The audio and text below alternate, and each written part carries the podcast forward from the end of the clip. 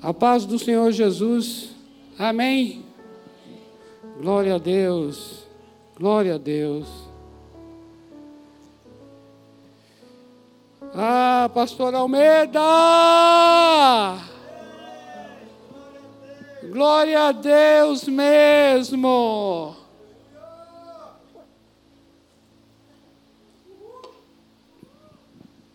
Ai, adoração. Que coisa boa estarmos aqui adorando a Deus. É tremendo, viu? Não sei o seu coração como é que se inclina para isso, mas é tremendo. Quando nós juntos, né, a comunidade, a adoração comunitária tem um peso, um valor tão grande. Juntos adorando ao Senhor, diante dele, dando lugar ao Espírito Santo Olha, eu vou dizer uma coisa a vocês. Adoração coletiva, na experiência que nós temos vivenciado ao longo de, de anos, assim, com a igreja, né? Adoração coletiva é, é uma. É um. Eu diria assim, é uma abertura, é, é, é nós dizendo assim. Sabe quando a gente fala assim, dê lugar ao Espírito Santo? Para mim, a adoração coletiva é um dar lugar ao Espírito Santo na igreja. Sabe quando a palavra fala em Efésios 5,18 sobre enchei-vos do Espírito? Lá ele diz assim: enchei-vos do Espírito, falando entre vós com salmos, cantando cânticos espirituais entre vós o próprio texto bíblico está mostrando isso, que a, a, a, forma, né, até, até a maneira de você se encher do Espírito é, é cantando salmos espirituais. É você ministrando cânticos espirituais. Para mim, o que dá a entender na prática é assim: quando nós começamos a cantar, a ministrar, a estar diante dEle, a adorar, adorar, louvar, nós estamos nos enchendo do Espírito Santo. Amém? E, e, e chega o um momento, amados, que a sensação que eu tenho em determinados momentos de louvor e adoração é que se você está se enchendo do Espírito, então a sensação que eu tenho é que em determinado momento parece que transbordou. Parece que algo que encheu transbordou. E aí começa a ter um derramar no meio do templo, no meio dos irmãos, e um mover de Deus entre nós. E aí começa a ter direções de Deus, tempos de cura, tempos de libertação no meio da igreja, por causa da ministração, da liberdade, do fluido, transbordar do Espírito Santo. Por isso nós queremos dar lugar ao Espírito Santo em nossos tempos de adoração e louvor em nosso meio. Amém? Amém mesmo? Glória a Deus. Aleluia! Queridos, nós estamos nesse mês de agosto. Esse mês de agosto estamos ministrando sobre o tema valores do reino, não é? Tem até uma arte, não sei se os irmãos têm uma arte aí de, daquela, de valores do reino, sabe? Aquela da. É uma arte bonita. Essa aí, obrigado, gente linda lá. A gente linda lá é quem?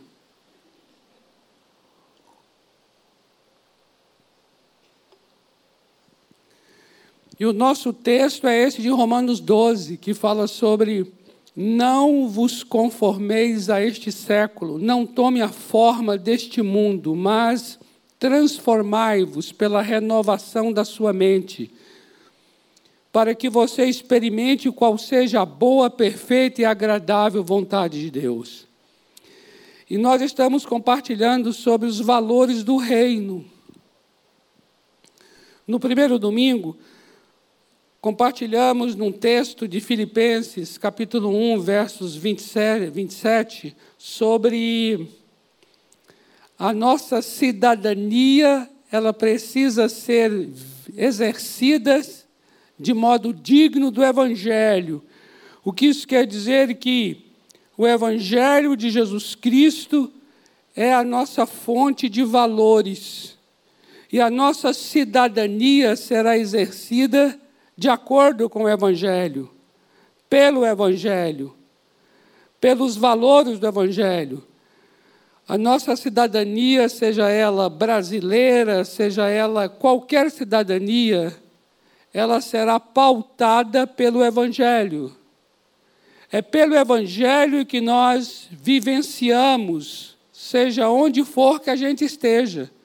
É pelo Evangelho que a gente exerce a nossa paternidade, maternidade. É pelo Evangelho que nós estudamos, trabalhamos. É pelo Evangelho que nós votamos agora mesmo, trazendo uma palavra mais, mais dentro do contexto nosso nesse momento. Ou seja, o Evangelho é a origem, o Evangelho é, é de onde procedem os nossos princípios, a origem dos nossos valores. Nós não nos pautamos por aquilo que o mundo, no que diz respeito à sociedade, no que diz respeito a todos, as, todos os sistemas do mundo, eles elaboram.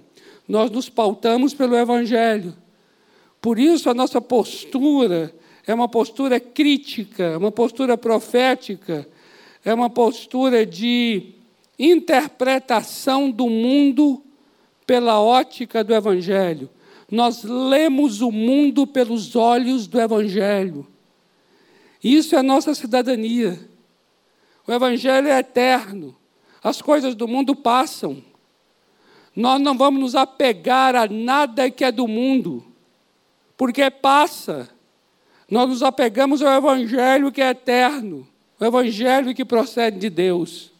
No segundo domingo, tratamos de um tema que é um grande valor do reino de Deus, que é a paternidade. Essa paternidade segundo Deus. E hoje, nós queremos te chamar a atenção, amados, desse aspecto conflituoso. É um aspecto conflituoso em relação a, aos valores do reino e aos valores deste século, os valores deste mundo, os valores desta era, os valores desta época, os valores desta geração. Nós vivemos, nós vivemos num tempo de. Não, não é somente hoje, não, em qualquer época, em qualquer geração, sempre a igreja viveu dentro de um, dentro de um dentro de um ambiente de atrito, um ambiente de conflito, um ambiente em que as verdades do evangelho elas contrariam, elas elas são verdades que expõem expõem a natureza dos valores desse século. E existe, portanto, queridos, um, um conflito que não é criado no sentido de provocado, no sentido de promovido por mim ou por você. Eu gostaria que nós lêssemos alguns textos aqui da Bíblia para a gente poder compreender isso melhor. Primeiramente, entendendo uma coisa que é absolutamente real, verdadeira para aquele que já teve uma experiência de nascer de novo, para aquele que já participa do reino de Deus. É uma experiência espiritual. Veja bem, antes de eu ter essa experiência de nascer de novo, eu era brasileiro. Depois que eu tive essa experiência de nascer de novo, eu continuei brasileiro não mudou a minha cidadania brasileira. Compreende? Mas houve uma mudança espiritual. E essa mudança espiritual afetou a minha cidadania brasileira. Veja bem, primeiramente, João capítulo 3, versículo 5. Eu quero trazer dois textos agora para você compreender essa mudança que acontece naquele que nasceu de novo, naquele que teve uma experiência com o reino de Deus. Veja bem. E aí nós vamos nos deparar com uma coisa que é muito real e muito concreta: as diferenças produzidas pelo Evangelho. João 3,5 diz assim: Respondeu Jesus, em verdade, em verdade te digo, quem não nascer da água do Espírito não pode entrar no reino de Deus. Também nesse mesmo contexto, ele fala sobre que é necessário nascer de novo para ver o reino de Deus, ver o reino. Então veja bem, é necessária a experiência do novo nascimento, que é uma experiência sobrenatural, significa nascer do alto, nascer de cima, para que você então possa ver o reino e entrar no reino de Deus. Então nós temos aqui, sabe o quê? Uma distinção entre o natural e o espiritual. É muito bom que a gente fale isso agora. Sabe por quê, amados? Porque nós estamos muitas vezes conversando com uma pessoa que é tão brasileiro quanto nós, entende? É tão amigo nosso, é tão colega, talvez, de trabalho, é tão parente, talvez, da mesma família, e, no entanto, e, no entanto, pode ser que estamos com uma pessoa que ainda não viu o reino e ainda não entrou no reino. Compreende o que eu estou dizendo? Amém? Está compreendendo? Então, o fato de nós estarmos talvez falando de um mesmo tema, parece que estamos falando na mesma perspectiva. Parece que estamos falando pelo mesmo olhar, e não estamos. Por quê? Porque ainda a outra pessoa não teve essa experiência do novo nascimento. Portanto, não entrou no reino. Observe que o texto diz entrar. Então, então implica no movimento. A pessoa estava fora, porque entrar quer dizer o quê? Que eu estava fora. E agora eu estou dentro. Então existe um movimento de fora para dentro. Eu entrei. Está compreendendo? Daí produz, o Evangelho produz uma distinção entre o que é natural e o que é espiritual. Outra coisa, Colossenses 1,13. Olha só o que diz a palavra. Colossenses 1,13. Ele nos libertou do império das trevas e nos transportou para o reino do Filho do seu amor. Olha, olha outra experiência de movimento também. Ele nos liberta do império, a palavra império exousia, que dá a entender a autoridade das trevas, ele nos libertou da autoridade das trevas e nos transportou. Isso é um movimento, igual o movimento de entrar. Ele nos transportou para o reino do seu filho. Aqui o Evangelho produz uma separação entre trevas e luz. Observe então aqui agora. O Evangelho produz a distinção entre natural e espiritual e produz a separação entre trevas e luz. Portanto, está configurado o conflito. Compreende? Compreende? Está configurado o conflito. E é um conflito assim, que nem eu e você compramos essa briga e esse conflito.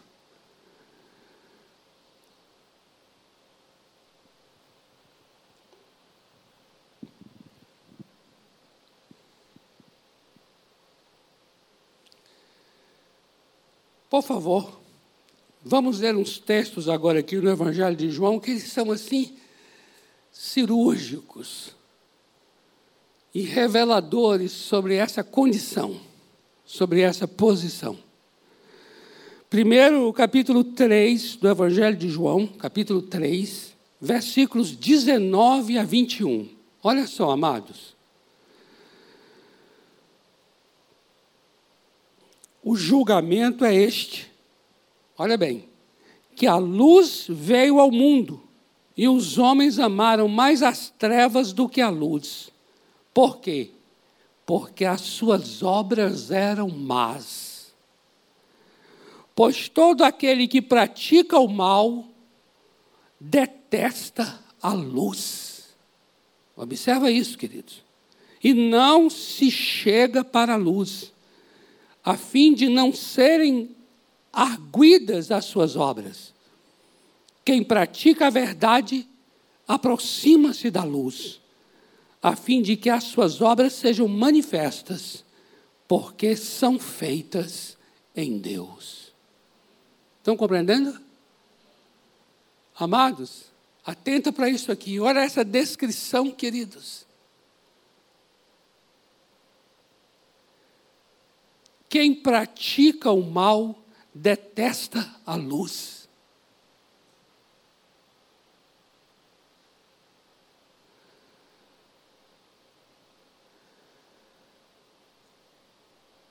Quem pratica a verdade aproxima-se da luz.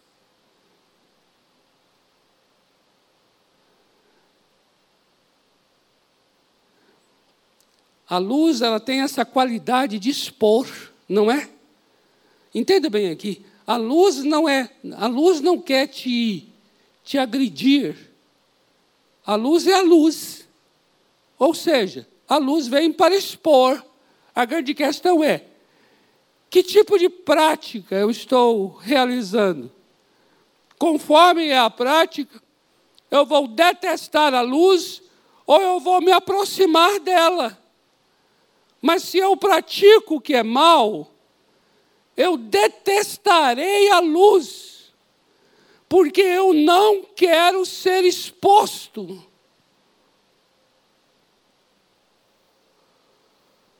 E o fato de não querer ser exposto traz uma hostilidade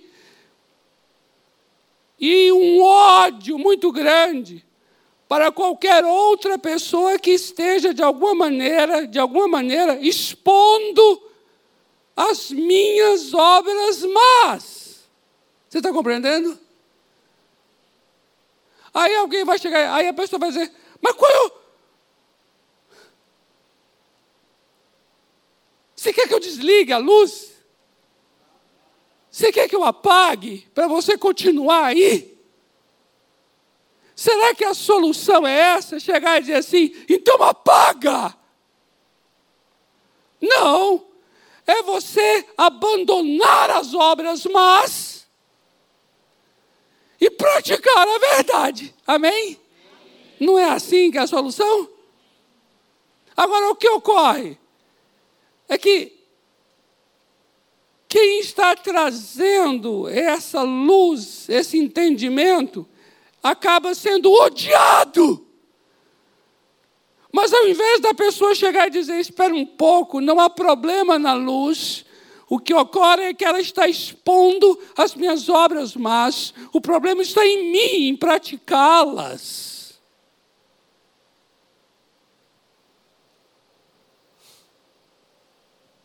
Mas ninguém faz esse raciocínio.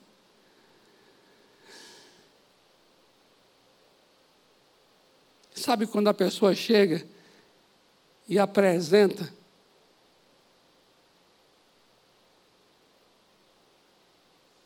ela levantando cinco horas da manhã para fazer exercícios.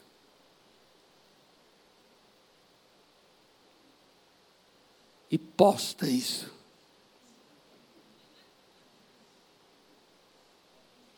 E eu fico lá lembrando do que eu não fiz e a preguiça que eu estou tendo de levantar naquele horário.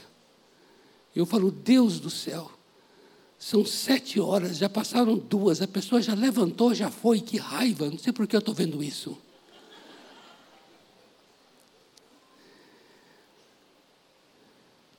A tendência minha é ficar com raiva dessa pessoa e falar assim: para de ficar postando essa coisa maravilhosa sua.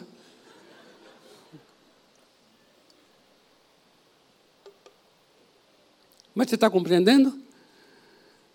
Não há problema no outro. A questão é que está expondo a minha deficiência, a minha indisciplina, a minha obra má.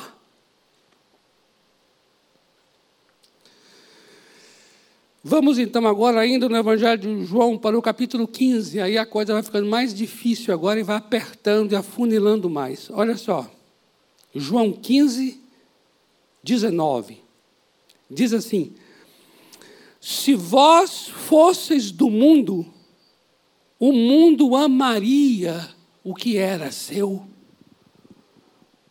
Como, todavia, não sois do mundo, pelo contrário, dele vos escolhi, por isso o mundo vos odeia.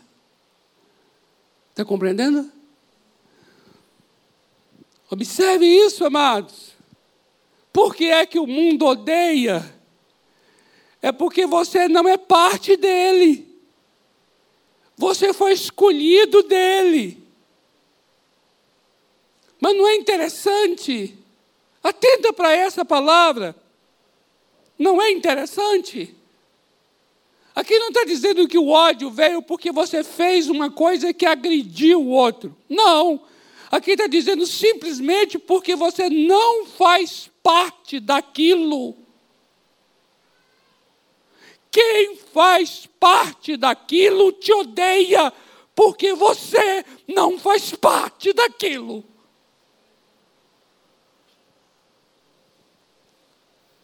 Ou seja, o ódio é por causa da natureza e não do comportamento. O ódio é uma questão de natureza. É porque você é de outra natureza. Sabe aquela coisa de você? Você chegou, já é odiado. Você chegou. E você chega e fala assim: Eu quero te abençoar. Aí o ódio aumenta. Aí você fala assim: permita-me que eu ore por você. Aí a pessoa espuma. Por quê?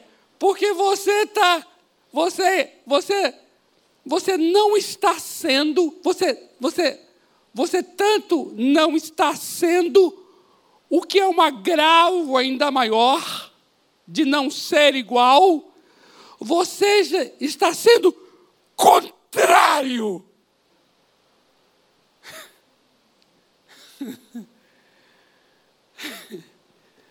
É interessantíssimo.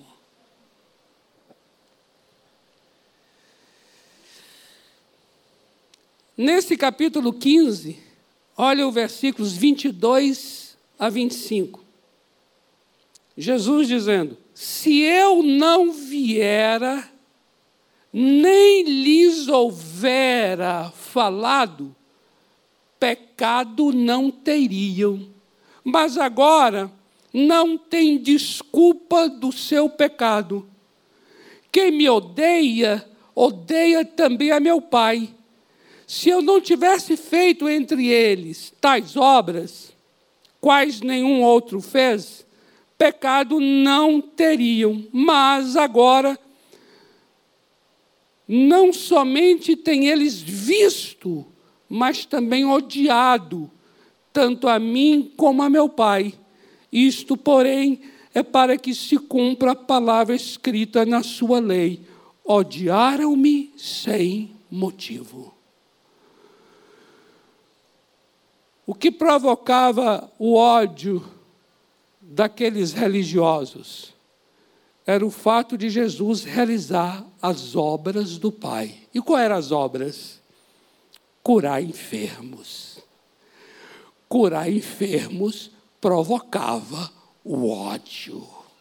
Você está compreendendo? Está entendendo isso?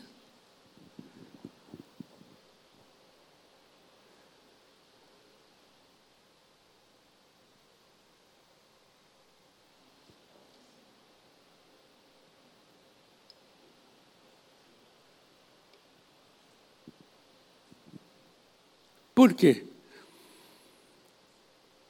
Porque o poder de Jesus, a misericórdia de Jesus, o amor de Jesus, a autoridade de Jesus estava expondo a falta disso tudo neles.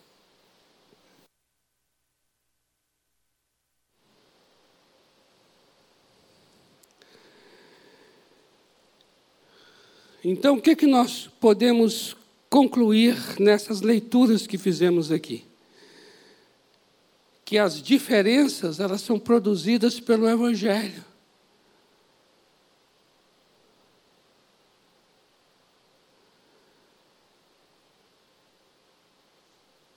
Não é uma questão de eu ter falado mal, eu ter agredido. Não. O Evangelho mostra que o ódio é de natureza espiritual. O Evangelho mostra que a hostilidade da outra pessoa é de origem espiritual, portanto, é sem motivo, é sem causa, não há uma causa que justifique. É bom que a gente tenha isso como um entendimento primeiro nosso, amados. Muito bem. Depois que você compreende isso e que o Evangelho te coloca nessa experiência e nessa condição, você entrou no reino, você nasceu de novo. Há uma distinção entre o natural e o espiritual, há uma separação entre as trevas e a luz. Há um ódio, portanto, há um conflito, portanto, mas não porque tenhamos provocado algo em função de um comportamento indevido, inconveniente. Não. Mas tão somente algo de graça, gratuito, uma raiva gratuita por conta da natureza espiritual.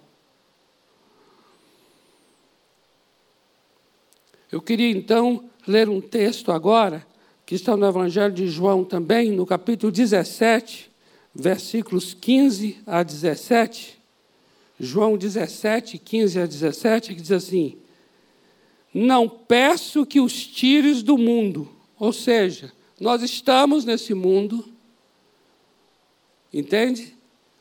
Nós estamos vivendo esses conflitos, mas a solução não é nos tirar dele, do mundo, e sim, e sim, peço que os guardes do mal Olha só o que Jesus diz. Eles, eles em referência a nós, não são do mundo, como também eu não sou. Nós não somos do mundo como Jesus também não é. Veja então agora o que vai ser feito. É a oração de Jesus, pedindo ao Pai, Deus Pai, santifica-os na verdade, a tua palavra é a verdade.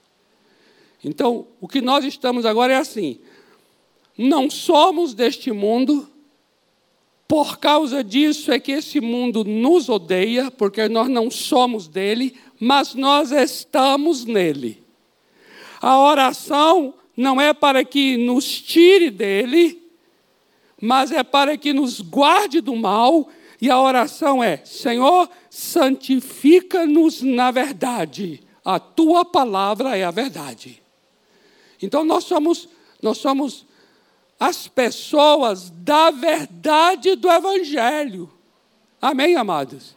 Nós somos pessoas da verdade do Evangelho, santificados, separados pela verdade do Evangelho. Amém? É isso que nós somos. Por isso que eu disse a vocês: é pelo Evangelho, é pela palavra da verdade que nós julgamos, que nós julgamos, julgamos tudo que está ao nosso redor.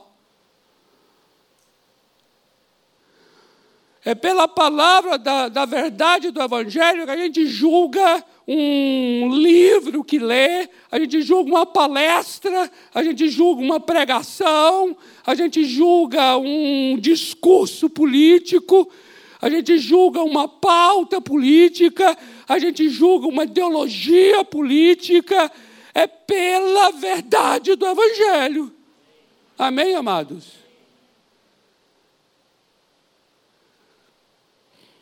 Porque essa é a postura. Agora, veja o que, como descreve o apóstolo João em sua primeira epístola, no capítulo 2, é a primeira epístola agora, não é o Evangelho, é a primeira epístola, capítulo 2, nos versículos 15 a 17, veja como ele descreve este mundo, este mundo. Ele vai dizer assim: não ameis o mundo, não ame, não ame. Estamos nele, mas não somos dele. E aqui ele vai dizer: Não ameis o mundo, nem as coisas que há no mundo. Se alguém amar o mundo, o amor do Pai não está nele. Porque tudo o que há no mundo, veja bem agora aqui, porque tudo o que há no mundo, o que, é que há no mundo? O desejo da carne, o desejo dos olhos e a soberba da vida. É isso, amados. Olha para tudo ao nosso redor. Tudo está debaixo desse crivo aqui, ó. Desejo da carne, desejo dos olhos, soberba da vida. Ele diz aqui, ó, tudo isso não procede do Pai, mas procede do mundo. Ora, o mundo passa, bem como o seu desejo. Aquele, porém, que faz a vontade de Deus permanece eternamente. Aleluia. Olha que tremendo. Por causa disso, observe bem agora, que a gente está indo para o nosso momento final aqui. Então veja bem, por causa disso, o que é que há no mundo? Ele está dizendo aqui: o que há no mundo é desejo da carne, desejo dos olhos, soberba da vida. Sabe o que nós temos visto hoje, permita-me dizer, ao nosso redor? É a banalização e a legalização da iniquidade.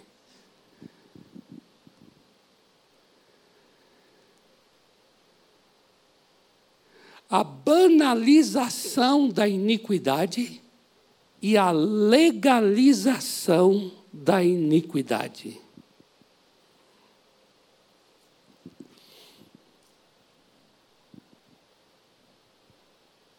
Eu preciso, nesse momento final aqui, focar, focar muito esse contexto que nós estamos vivendo social no Brasil.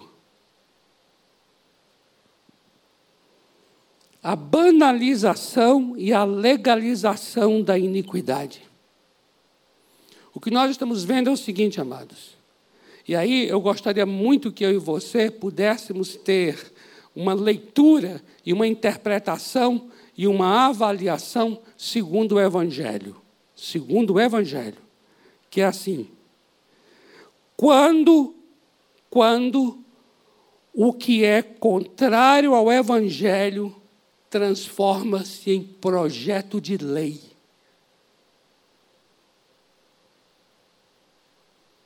É essa maneira que a gente tem de avaliar, é essa maneira que a gente tem de criticar, é essa maneira que a gente tem de observar, de interpretar.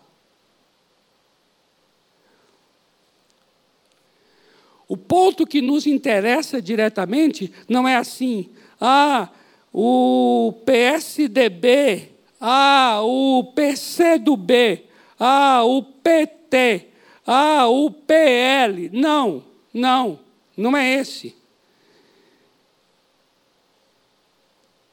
Por quê?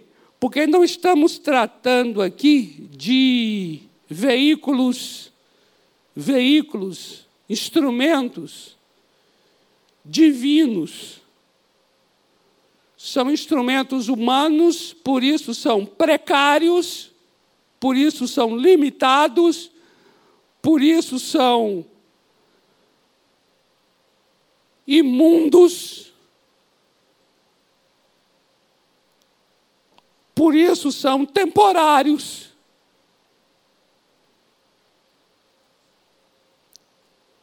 Todos esses meios eles expressam o desejo da carne, desejo dos olhos e soberba da vida. E são coisas que vão passar, pessoas que vão passar, ideologias que vão passar, governos que vão passar. O que nos interessa, o que nos pesa, é nós avaliarmos assim: isto que está sendo transformado em projeto de lei, seja de quem é que tenha procedido, é contrário à palavra da verdade? Nós estamos vivendo esse tempo de banalização da iniquidade e também a legalização da iniquidade. Amados, preste atenção numa coisa aqui. No capítulo 6 do livro de Daniel, capítulo 6, não precisa ler, não, eu vou só mencionar essa, esse episódio, do versículo 1 ao versículo 10, conta a experiência Daniel é um homem de Deus, juntamente com seus três amigos, Ananias, Misael e Azarias, que foram transportados para a Babilônia. Então, Daniel e os seus amigos, eles estavam na Babilônia, mas não eram da Babilônia. E ali eles tiveram uma ação e uma atuação política muito determinante junto ao governo, junto ao império. É interessante esse livro para nós compreendermos essa questão dos valores do reino de Deus no mundo hostil a Deus. E esses rapazes foram leais à Torá de Deus no mundo que odiava a Torá. E nesse capítulo 6, foi criada uma lei Olha que interessante. Foi criada uma lei, uma lei que não existia, mas foi criada contra a liberdade religiosa e a liberdade de expressão. Proibindo qualquer pessoa de fazer oração a outra, a outro Deus que não fosse ao próprio imperador ao próprio governante. O que, que é isso? Isso é uma, é uma lei criada, criada, olha que interessante, para proibir, destruir a liberdade. E eles fizeram isso com uma intenção proposital de levar Daniel à cova dos leões. A Bíblia diz nesse texto que Daniel ficou sabendo do decreto, da lei, e mesmo assim, ele foi fazer suas orações três vezes ao dia, como era de costume fazer.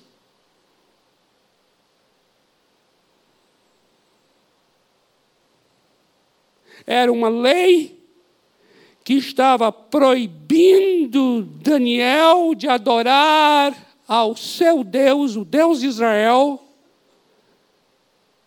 sob a pena de ser levado ao à cova dos leões. Daniel Daniel continuou buscando a Deus como sempre fazia, a despeito da lei que era contrária à sua liberdade de crença. E por conta disso foi levado à cova dos leões. E depois foi livrado dentro da cova dos leões. E depois o governante falou, após o livramento, que não havia Deus como Deus de Daniel.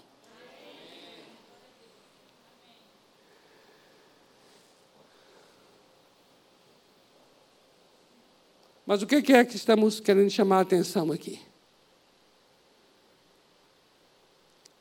É que uma lei foi criada, ou seja, a legalização, tornar lei aquilo que é contra princípios do Evangelho, aquilo que é contra valores do Evangelho. Transformar em lei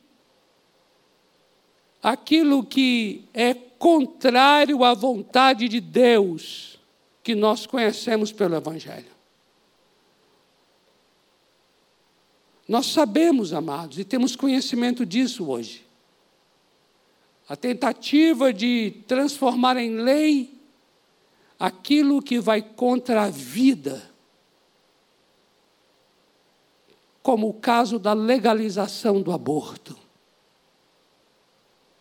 Transformar em lei o que será contrário, destrutivo para com a família, para com a própria liberdade seja ela religiosa, seja, seja ela de expressão, seja ela de ir e vir, a liberdade humana. Deus nos criou para a liberdade. O que, é que nós começamos a atentar e a observar é a questão não é a questão não é partidária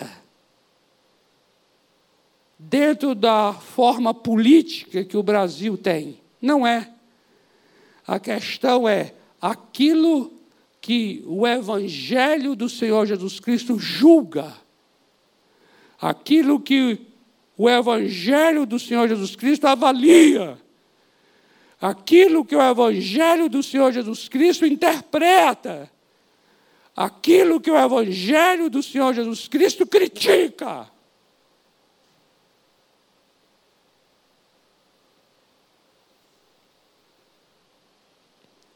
aquilo que o Evangelho do Senhor Jesus Cristo protesta, aquilo que o Evangelho do Senhor Jesus Cristo expõe. Esse é o ponto. Pelo Evangelho vem a luz. E por causa da luz, as obras más são expostas. E porque expostas, há um ódio. Vocês estão compreendendo, amados? Vocês estão entendendo? Eu quero muito que cada um aqui esteja muito firmado na palavra da verdade. Santificados na verdade. A tua palavra é a verdade.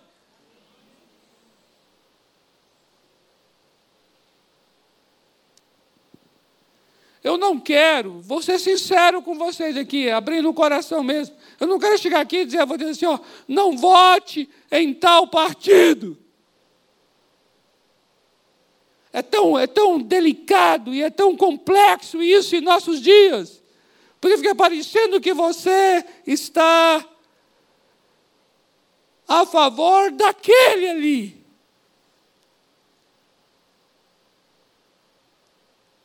E amados, a política e a, a, não a política, né? A política é uma palavra boa, uma palavra necessária, mas a, a politicagem, essa coisa é tão, tão nojenta que hoje eu posso chegar aqui, expor, levar você a falar assim: é isto aqui. Aí esse isto aqui, daqui seis meses, daqui um ano, vai trair, trair os próprios valores. E eu vou ficar em maus lençóis, dizendo assim: olha lá, você não falou tal pessoa, tal partido, olha lá onde foi parar porque é uma prostituição partidária que nós presenciamos, amados. Agora, quanto ao Evangelho, eu e você temos convicção, confiança, segurança para dizer, em qualquer época, em qualquer eleição, diante de qualquer partido, diante de qualquer ideologia, julgue pelo Evangelho. Amém. Pelo Evangelho. Julgue pelo Evangelho. Amém, amado? Amém, amada? Julgue pelo Evangelho.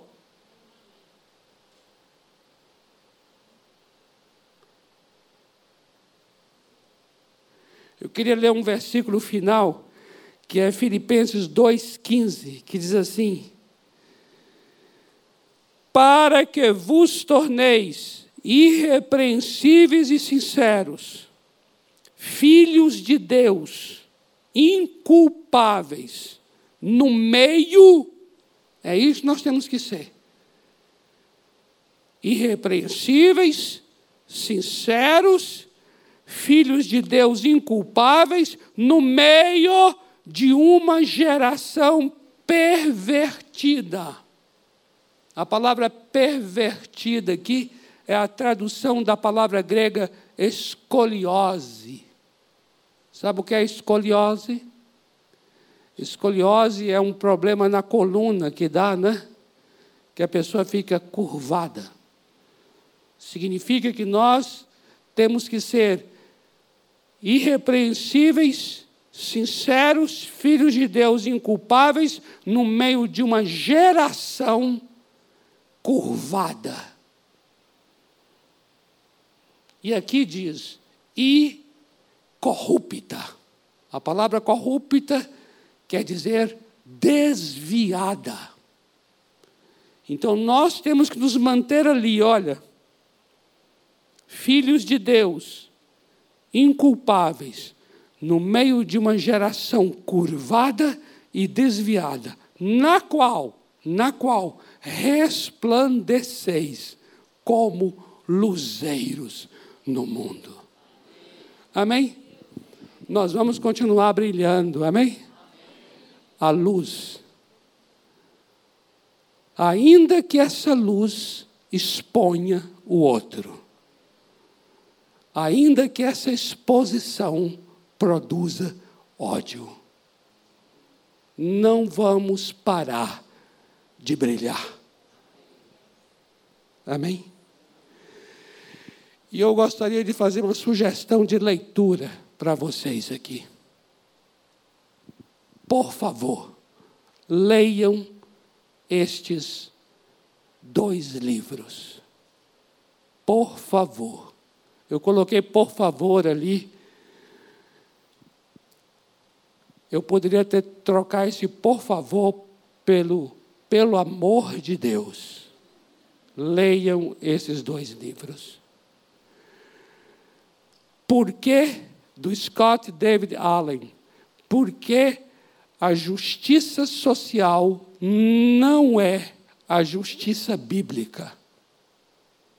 é um apelo urgente aos cristãos em tempos de crise social. E este aqui é da Elisa Childers. Outro evangelho? É uma pergunta. Outro evangelho? Uma resposta ao cristianismo progressista. Por favor, leiam esses dois livros porque são livros baseados, fundamentados do início ao fim no Evangelho do Senhor Jesus e traz um discernimento espiritual para nós compreendermos que ter o mesmo vocabulário não significa que estamos usando o mesmo dicionário. São muitas as leituras que nós recomendaríamos. Esses dois são leituras bem mais acessíveis, bem mais fáceis de compreensão, trazem uma linguagem que todos compreenderão. São um homem ou uma mulher de Deus que se levantam como vozes proféticas para trazer uma compreensão do Evangelho, como através dele nós podemos ter um posicionamento neste mundo. Vamos orar?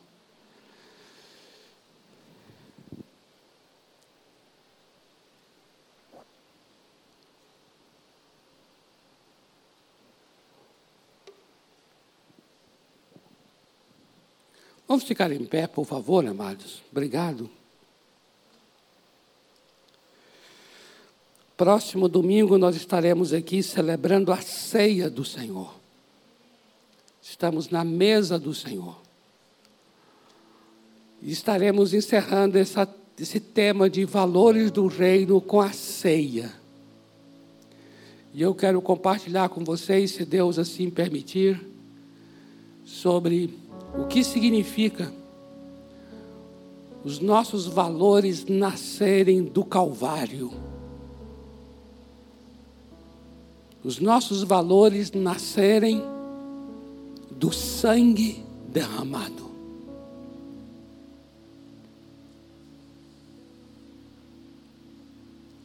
Pai amado, nós queremos te louvar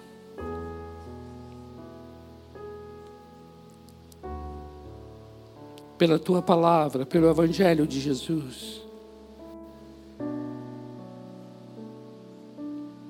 E eu quero orar pelos irmãos aqui no templo, em casa, onde quer que estejam.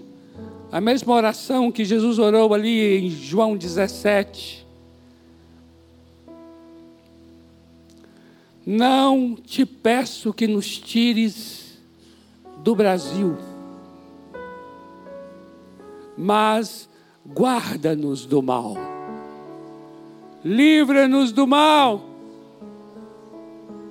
Livra-nos do maligno. Livra-nos das obras das trevas. Livra-nos do engano e da mentira.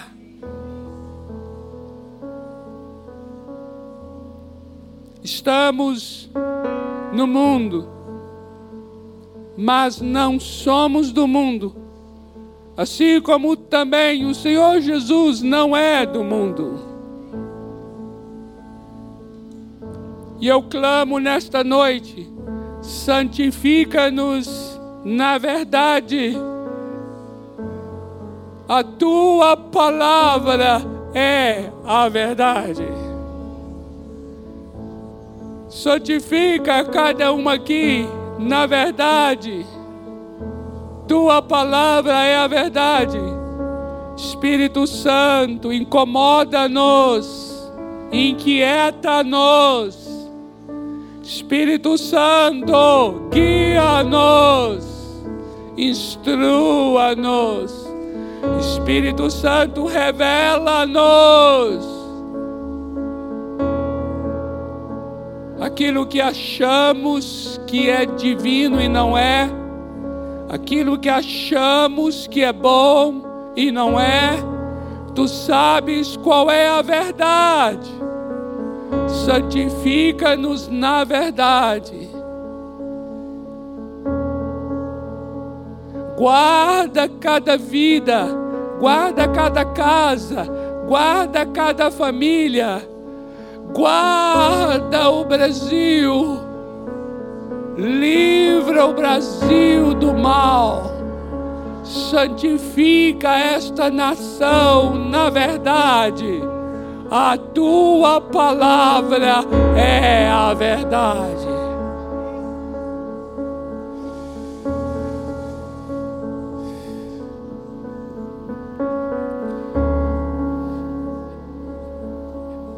Que o amor de Deus, o Pai, que a graça, maravilhosa graça do Senhor Jesus Cristo, e que a comunhão, a revelação, a inquietação, a direção do Espírito Santo seja com a tua vida e com toda a tua família, desde agora e para sempre. Amém. Glória a Deus.